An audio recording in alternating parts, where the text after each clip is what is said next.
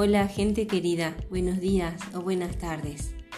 Vamos a seguir compartiendo información sobre comunicación aumentativa y alternativa para adultos autistas que hablan, siguiendo el artículo que salió en la revista Autism in Adulthood en 2019, escrito por Alisa Hilary Sisk y Elizabeth Dalton en esta oportunidad vamos a ver las recomendaciones que hacen y en concreto las recomendaciones prácticas para usuarios potenciales de comunicación alternativa y aumentativa y quienes les apoyan, dejando para el próximo episodio recomendaciones sobre investigación en este campo. En todos los casos, dicen las autoras, Consideramos a los usuarios potenciales de comunicación alternativa y aumentativa como los principales expertos en todas sus necesidades.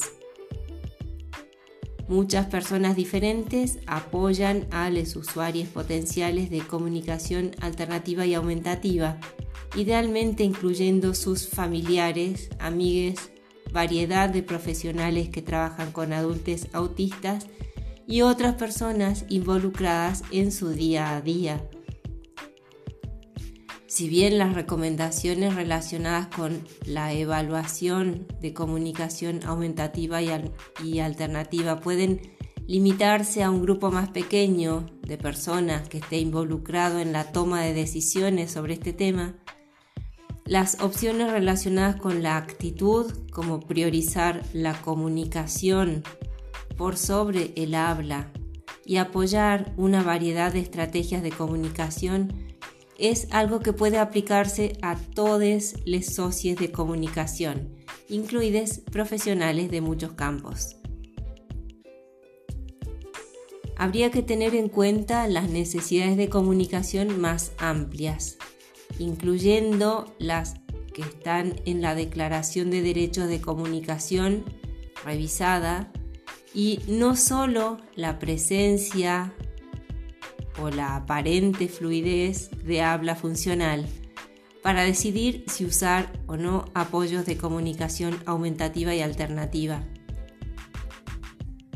La capacidad de decir al menos seis palabras o frases cortas cuenta como habla funcional, según las definiciones usuales.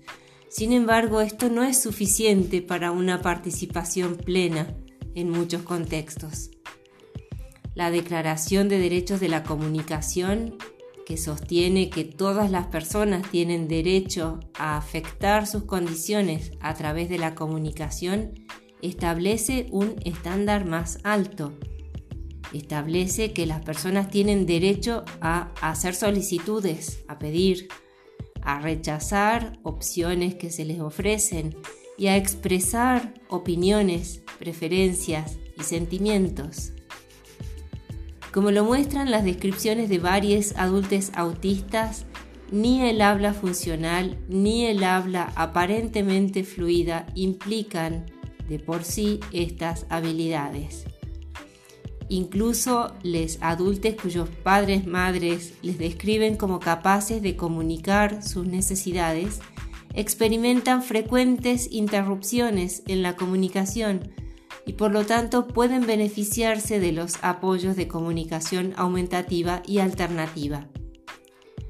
Dada la necesidad de este tipo de comunicación, la Declaración de Derechos de la Comunicación dice que el derecho a que, perdón, se refiere al derecho a que la comunicación aumentativa y alternativa funcione en todo momento. Todas las personas involucradas en las decisiones relativas a los apoyos de comunicación deben, por tanto, considerar necesidades de comunicación más amplias la comunicación y no solo el discurso oral debería ser la prioridad. Las personas que apoyan a posibles usuarios de comunicación aumentativa y alternativa pueden expresar su preocupación por la interferencia de comunicación alternativa y aumentativa con el desarrollo del habla o el lenguaje. esta es una preocupación especialmente común para las personas que tienen algunas habilidades del habla. Si bien el uso de comunicación aumentativa y alternativa no impide el habla, se debe priorizar la comunicación en general, independientemente de las decisiones personales que se tomen sobre el uso del habla. Algunos adultos autistas usan comunicación aumentativa y alternativa incluso cuando técnicamente pueden hablar, ya que el habla no puede satisfacer todas sus necesidades de comunicación o el habla es simplemente menos efectiva o requiere de más esfuerzo que otras alternativas. En estos casos debemos reconocer que la facilidad y la efectividad de la comunicación difieren de y pueden entrar en conflicto con la apariencia de neurotipicidad. Es decir, un enfoque en el habla típica puede impedir la comunicación al descuidar el impacto de las fallas en la comunicación y la utilidad de los apoyos de comunicación. En cualquier caso, las personas con habla típica con frecuencia pueden elegir métodos de comunicación según sus preferencias personales, como preferir enviar mensajes de texto a llamar por teléfono. Los usuarios de comunicación aumentativa y alternativa y los posibles usuarios deben tener los mismos derechos de comunicación.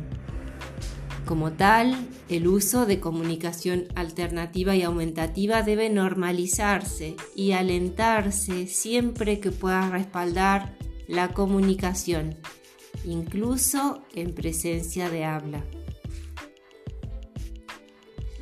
Es preciso evaluar las habilidades y los objetivos de comunicación, así como las características de los sistemas al seleccionar estrategias de comunicación aumentativa y alternativa. En general es importante tener en cuenta las habilidades y los objetivos de comunicación de la persona al determinar lo que un usuario de comunicación aumentativa y alternativa necesitará de un sistema dado. Luego, estas necesidades deben coincidir con los soportes que proporciona un sistema o estrategia. Esto sigue siendo importante al considerar las aplicaciones móviles. De lo contrario, podría haber discrepancias, diferencias entre las necesidades individuales y el diseño del sistema elegido, lo cual reduciría la eficacia y el uso de dichos soportes de comunicación.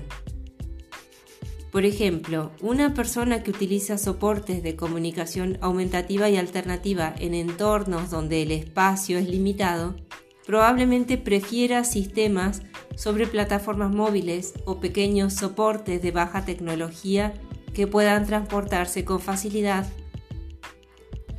Alguien que escriba sobre un teclado con rapidez puede preferir un sistema basado en texto y dar menos prioridad a las palabras o frases guardadas. Alguien que a veces tenga dificultades para leer o para escribir o que simplemente sea pensador visual puede preferir un sistema con más símbolos e imágenes. Cuanto más tiempo pase una persona sin acceso a enchufes eléctricos, es más probable que necesite o una batería de larga duración o una solución de baja o ninguna tecnología que requiera electricidad. Hacer uso de las tecnologías de la información y la comunicación también es necesario ser tenido en cuenta. Las ventajas de la comunicación asincrónica a través de mensajes de texto y a través de Internet para usuarios de comunicación aumentativa y alternativa se han discutido desde que dichas tecnologías han estado disponibles. Les adultos autistas, ya sea que se consideren usuarios de comunicación alternativa y aumentativa o no, también han hecho un uso frecuente de Internet y de los mensajes de texto. así como se apoya el uso de tecnologías de la información y la comunicación para otros usuarios de comunicación alternativa y aumentativa, también debería hacerlo para los adultos autistas. Hay un recordatorio también en este artículo sobre la parte aumentativa de la comunicación alternativa y aumentativa. Algunas personas autistas informan que usan estrategias para apoyar el habla existente, incluidos los apoyos visuales. Esto está en línea con el uso de estrategias aumentativas para personas que hablan y el uso de apoyos de comunicación visual para personas autistas. Otras personas pueden escribir declaraciones o frases antes de leerlas en voz alta. El uso de estas estrategias pueden compararse con estrategias similares utilizadas por adultos sin discapacidades antes y durante de presentaciones, por ejemplo, y debe normalizarse y alentarse en cualquier contexto en el cual esto pueda apoyar la comunicación. Usar y apoyar el uso de una variedad de métodos y apoyos de comunicación. Los usuarios autistas de comunicación aumentativa y alternativa describen muchos métodos y apoyos de comunicación que varían según su situación y necesidades específicas. El uso de varias estrategias de comunicación alternativa y aumentativa aumenta la flexibilidad comunicativa y puede permitir una comunicación exitosa en diversos entornos. También es paralelo a la variedad de estrategias de comunicación utilizadas por hablantes típicos en la comunicación diaria y debe ser apoyado.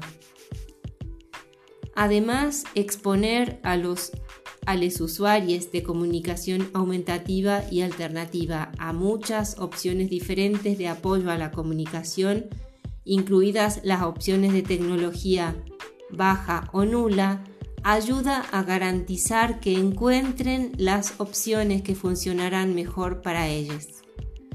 Sin embargo, la exposición no significa que los usuarios de comunicación alternativa y aumentativa se acercarán o estarán más lejos de opciones específicas. Ciertas tecnologías, incluida la conversión de texto a voz, pueden no estar accesibles para todos los usuarios. Deben respetarse las opciones individuales de rechazar también las opciones que son más populares de comunicación alternativa y aumentativa tal como la generación de voz o los sistemas basados en imágenes. Agradecemos otra vez a las autoras Alisa Hilary Sisk y Elizabeth Dalton y a la revista Autism in Adulthood que haya dejado este artículo disponible y deseándote como siempre muy buen día buenas tardes y agradeciendo desde ya en primer lugar tus críticas y también tus sugerencias, tus comentarios, tus preguntas. Te saludamos. Chao, cuídate.